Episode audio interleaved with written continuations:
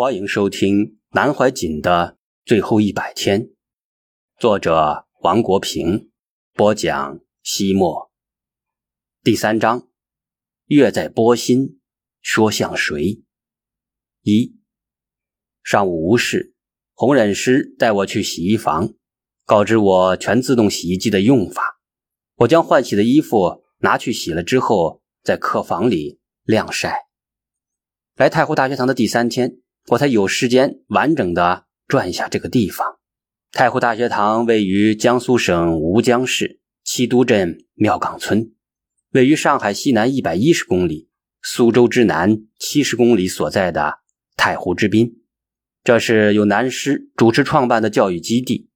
大学堂旨在传播中国传统文化，同时与现代自然科学、人文科学相结合，发展认知科学。与生命科学的研究，大学堂是南师居住与传道的地方。大学堂占地二百八十余亩，两面临太湖，气势恢宏，宁静肃穆。傍晚的落晖静静地洒在草坪之上、花丛里和松枝间。人们在大学堂里读书、漫步或者修身。见面之时，点头微笑，彬彬有礼。太湖水声隐隐。和着松涛及学堂里时时传出的读书之声，成为这片大地上最美妙动人的交响。暮色四合，而太湖水声依旧，夜夜拍打着大学堂的宁静。二，我在想，南师晚年定居太湖大学堂，应该是命中注定的缘分。早在一九六零年代，南师居住于台湾蓬莱新村时。客厅中高悬着著名书法家、中央日报社长、台湾书法家协会理事长程苍波所写的雪窦大师的禅诗：“太湖三万六千顷，月在波心说向谁？”南师非常喜欢这两句诗，闲暇时总是对着他反复的吟诵。学生林夕曾向南师请教，为何对这一首诗情有独钟。南师总是笑着说：“你将来会明白。”直到太湖大学堂建成，林夕才恍然大悟。据后来一次闲聊时南师所讲，庙岗是中国的太庙。很多人不解，因为太庙通常是古代王室祭祀祖先的地方，他为什么说这里是中国的太庙呢？南师解释道：“西都有个庙岗。”太湖边的庙岗，可不就是太庙吗？中国文化的太庙。他点燃香烟，慢悠悠地说道：“这里原来是一个鸟不拉屎的地方，是太湖边一个低洼的水塘。名不见经传的江南小城吴江，能从当时激烈的南怀瑾争夺战中胜出，实属不易呀。”澳门、杭州、上海、北京，谁都想引我过去，哪一个的名头都比吴江响。可是，在后来的三个月里，关于南师选址太湖大学堂的过程，向子平先生娓娓道来的讲述，时常在我的脑海里浮现着。那是一九九九年的十一月十八日，南师应一个在吴江投资的学生向子平之邀，顺道。来吴江看看。路上，向子平通知了当时的吴江市委书记汝留根，南先生要来吴江，有五分钟的时间见面。汝书记听后连忙说道：“那你来市委啊？”向子平答道：“不行，我找不到路。”于是商定在吴江宾馆见面。向先生打完电话之后，赶到吴江宾馆，只用了十五分钟。而在这十五分钟的时间里，吴江宾馆前的人行道上已经铺上了长长的红地毯，两边摆满了鲜花。报社、电视台的摄像师都已赶到，市委书记汝留根率领四大班子领导已经在此恭候了。当南师下了汽车，走上长长的红地毯时，他为吴江市领导的诚意深深感动。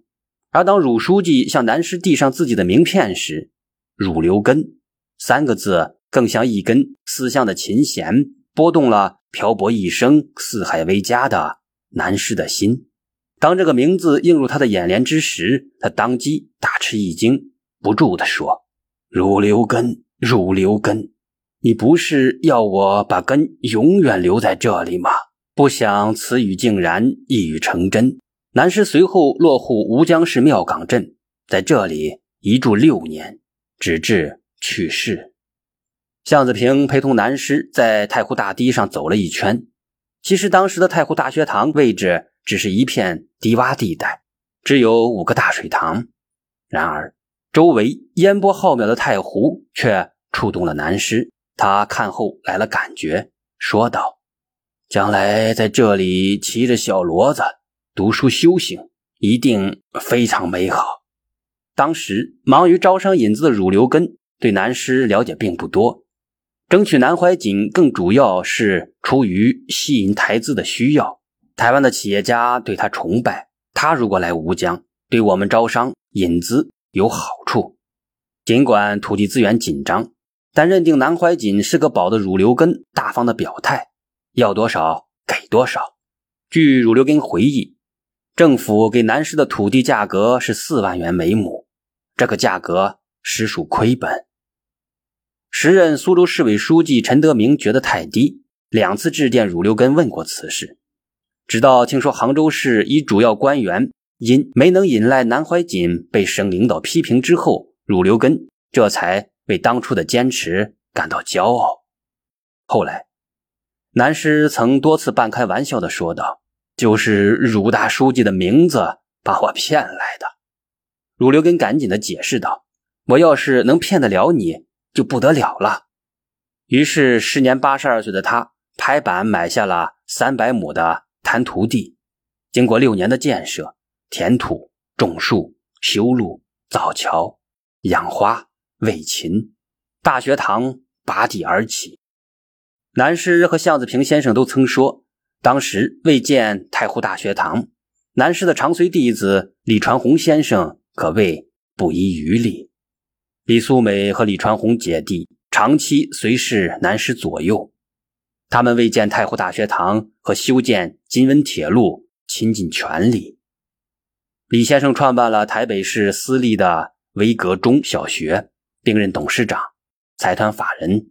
威格文教公益基金会董事长，据向子平讲，两千年准备建设太湖大学堂之时，李传红是把光华基金的股票卖掉了，然后由尹延良汇过来的。南师建金温铁路的时候，李先生把他满月时父亲送给他的一块六千台平约两万多平米的地卖掉，只卖四万多元一平，得四亿多台币汇给老师。太湖大学堂是南师一手筹划推动的，从动议、设计、建设到开课、维系，都是他老人家一马当先，勇往直前。大家不过在后面跟着做些工作而已。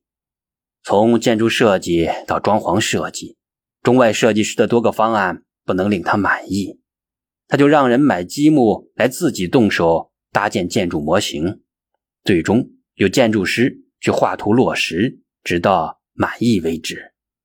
从整体宏观风格到内外的装潢，几乎每一个细节，包括房间桌椅如何摆放、挂什么字画，乃至大学堂一草一木、一砖一瓦，无不倾注了他的心血，无不体现了他融合东西方精华文化的理念，足见他对这片土地的深厚感情。三。涛声依旧，时光如风。两千零六年，附近的村民记得，这一片曾经的芦苇荡，因一个人的到来，发生了翻天覆地的变化。六年前，南师来到太湖之滨，开始兴建太湖大学堂。两千零六年初夏，历经六年土木，时有规模，楼宇庄严，芳草萋萋，精英汇聚。六年前。这里是一片芦苇荡，六年后，按照当地人的说法，这里变成了一块风水宝地。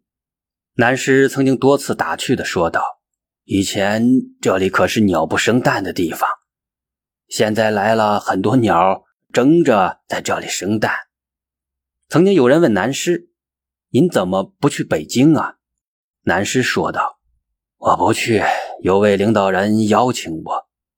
我说站在河边过不去啊，有了桥，站在桥上又怕掉到水里啊。我不去，我是南方人呐。”关于“地结人灵”一词，南师曾说：“王勃有云，人杰地灵。一块地方好，人杰要排在地灵的前面。”两千零六年七月一日到七日，热爱传统文化的人们有福了，因为这一天，太湖大学堂正式启动。也正是这一天，被誉为“金温铁路催生者”的南师，带着浓重的温州口音说道。区区一条人间铁路算什么？现在这个地方，我想修一条人道之路开始的基地，再启动一下。南老师后来曾多次说：“人间需大道，河线车马行。”他还要修一条新路，一条是中华民族通向希望的新路，重整文化断层，推动儿童读经运动。有形的路再难也易修。而修这条新路，要比有形的路更加的艰难。还是这一天，年届九旬的南师在太湖大学堂首次开讲，内容是禅修与生命科学。他纵论古今的渊博学识和拉家常式的平易风格，吸引了各方人士。有些人甚至专程从美国、东南亚赶来，读中国古典的书。千万不要以十七世纪以后大家学了一点西洋文化文字逻辑的皮毛来看它，那就牛头不对马嘴，愈读愈远愈糊涂了。在讲《黄帝内经》时，南师这样开场：听课名单上原来只有十几人，最终满堂达到八十多人。南师也叙述了他为何。花如此大的心血来创办太湖大学堂的原因，正因为这是最好的时代，这是最坏的时代。南师在数十年前就曾经讲到，今日的世界由于西方文化的贡献，促进了物质文明的发达，如交通的便利、建筑的富丽、生活的舒适，这在表面上来看可以说是历史上最幸福的时代。但是，人们为了生存的竞争而忙碌，为了战争的毁灭而惶恐，为了遇害的南田而烦恼。这在精神上来看，也可以说是历史上最痛苦的时代。在这物质文明发达和精神生活贫乏的尖锐对比之下，人类正面临着一个新的危机。这段话我也多次听南师阐释过。